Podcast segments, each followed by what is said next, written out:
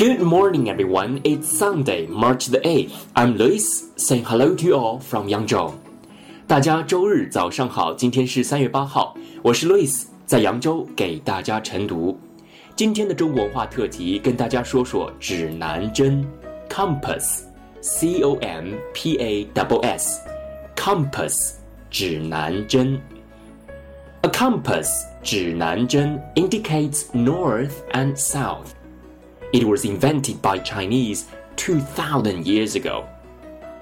The ancient Zhinanzhen looked like a spoon. When the spoon was put on a plate, its handle could point to the south using magnetic fields. Then Chinese used a little steel needle to replace the spoon. This made the Zhinanzhen easier to carry. 600 years ago, Zheng He, a famous eunuch of Ming Dynasty, traveled to the Southeast Asia and the Indian Ocean seven times.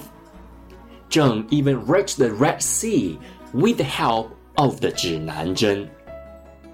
The invention boosted the development of navigation. That's all about this morning's reading. See you tomorrow.